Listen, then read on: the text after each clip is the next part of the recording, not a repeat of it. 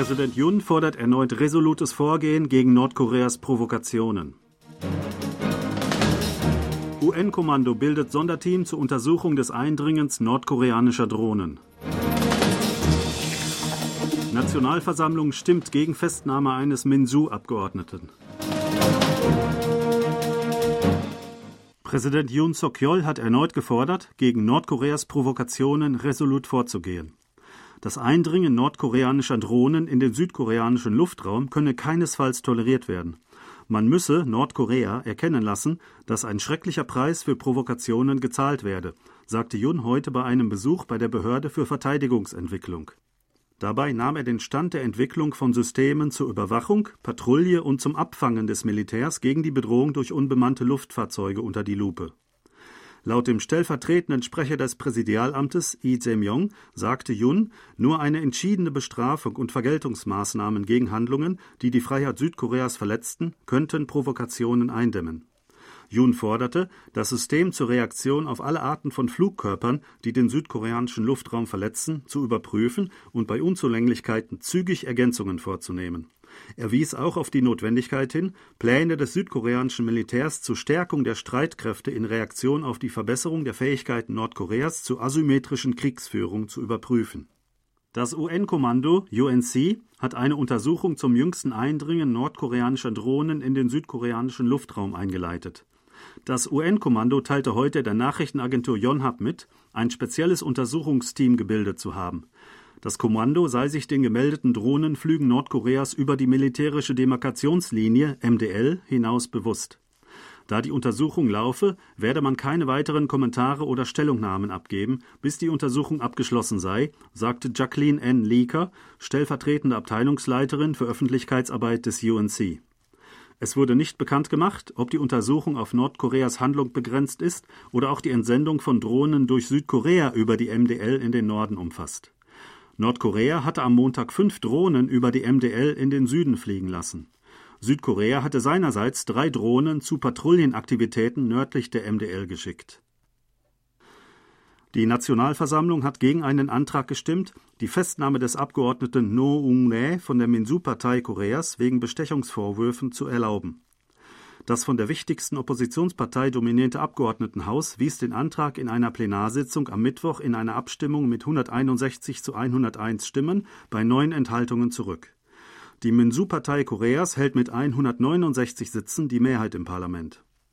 Der viermalige Abgeordnete No wird beschuldigt, um die Zeit der Parlamentswahlen 2020 als Gegenleistung für geschäftliche Vorteile 60 Millionen Won an illegalen Geldern von einem Geschäftsmann erhalten zu haben. No hat die Anschuldigungen vehement zurückgewiesen. Die Staatsanwaltschaft beantragte am 12. Dezember einen Haftbefehl gegen No. Ihm wurden Bestechung und Verstöße gegen das Parteispendengesetz vorgeworfen. Zur Parlamentsabstimmung kam es, da die Staatsanwaltschaft die Zustimmung der Abgeordneten benötigt, um einen von ihnen festzunehmen. Mitglieder der Nationalversammlung stehen während der parlamentarischen Sitzungsperiode per Gesetz unter Immunität. Das Militär will die Leistung der Kampfflugzeuge vom Typ F-15K der Luftwaffe verbessern und weitere Tankflugzeuge beschaffen. Die Behörde für Wehrbeschaffung teilte mit, dass ihr Ausschuss für Verteidigungsprojekte am Mittwoch vier Anträge, darunter ein Projekt zur Verbesserung der F-15K Kampfjets, verabschiedet habe. Die Behörde äußerte die Erwartung, dass die F-15K Kampfjets durch das Projekt die Fähigkeit erlangen würden, Ziele schnell und genau zu erkennen und zuzuschlagen. Mit der Schaffung von Bedingungen für einen langfristig stabilen Betrieb würden sie zu einem Kernsystem der nationalen Verteidigung. Im Rahmen des Projekts werden von 2024 bis 2034 insgesamt 3,46 Billionen Won, 2,7 Milliarden Dollar, eingesetzt, um die Missionsfähigkeiten und die Überlebensfähigkeit der F-15K-Jets zu stärken. Der Produktionsausstoß in der Industrie hat sich im November zum ersten Mal seit fünf Monaten wieder vergrößert, während der Konsumverbrauch den dritten Monat in Folge zurückgegangen ist. Nach Angaben des südkoreanischen Statistikamts am Donnerstag sei der Index der landesweit gesamten Industrieproduktion im November auf 115,3 gestiegen, das ist 0,1 Prozent mehr als im Monat davor. Dies stellt den ersten Zuwachs seit fünf Monaten dar. Seit Juli befand sich der Index vier Monate lang im Sinkflug.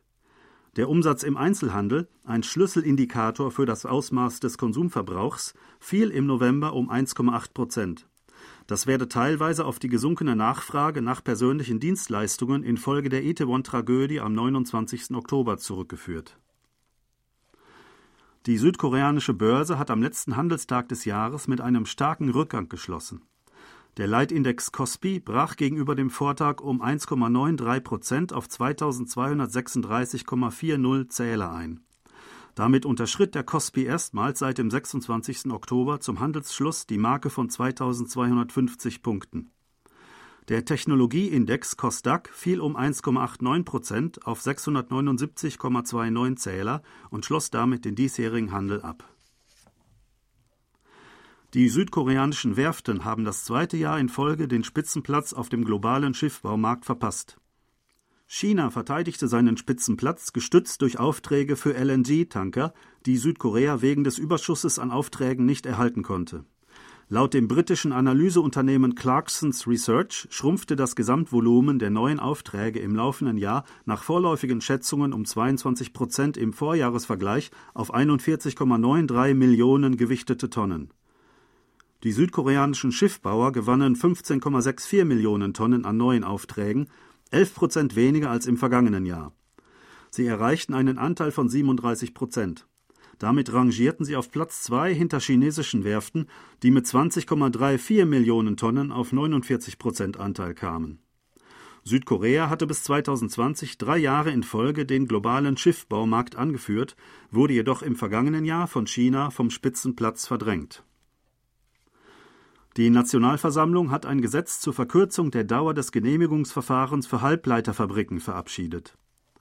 In einer Plenarsitzung am Mittwoch stimmten 184 von 200 anwesenden Abgeordneten für den entsprechenden Änderungsentwurf zum Gesetz über nationale hochmoderne strategische Industrien, das sogenannte Halbleiter-Sondergesetz. Vier Parlamentarier stimmten dagegen, zwölf enthielten sich der Stimme. Das Gesetz sieht die Verkürzung des Schnellverfahrens für die Genehmigung der Errichtung und des Betriebs eines spezialisierten Komplexes wie eines Halbleiterkomplexes von derzeit 30 Tagen auf 15 Tage vor.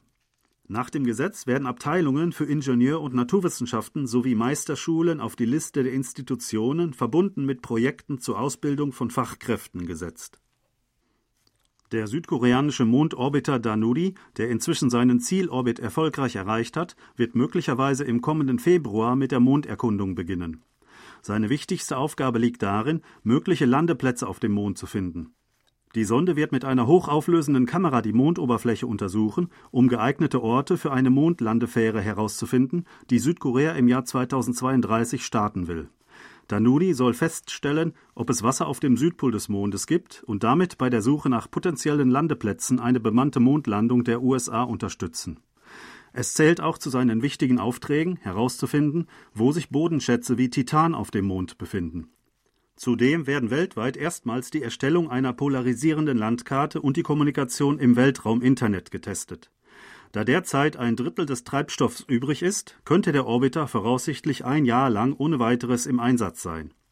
Es wird erwartet, dass die von Danudi zu sammelnden Daten die Erkundungstechnologie um eine Stufe erhöhen werden. Jin Ho, Professor für Weltraumwissenschaft an der Kyunghee-Universität, sagte, der Mond sei der nächste Himmelskörper, zu dem man reisen könne. Dorthin zu gehen und die technologische Fähigkeit zur Erkundung zu sichern, könne ein sehr wichtiges Ziel sein. Südkorea will außerdem im ersten Halbjahr nächstes Jahr seine Trägerrakete Nuri zum dritten Mal starten. Die Regierung hat vor, durch vier weitere Starts von Nuri dessen Leistung zu verbessern und mit einheimischer Technologie gefertigte Satelliten im niedrigen Orbit und Mondlandefähren ins All zu schicken. Die Tarife für Busse und U-Bahnen in Seoul werden von April nächsten Jahres an wahrscheinlich um etwa 300 Won oder 0,25 Dollar ansteigen. Nach Angaben der Seouler Stadtregierung am Donnerstag werde es erstmals seit acht Jahren zu Tariferhöhungen bei der U-Bahn sowie bei innerstädtischen Bussen und lokalen Shuttlebussen kommen.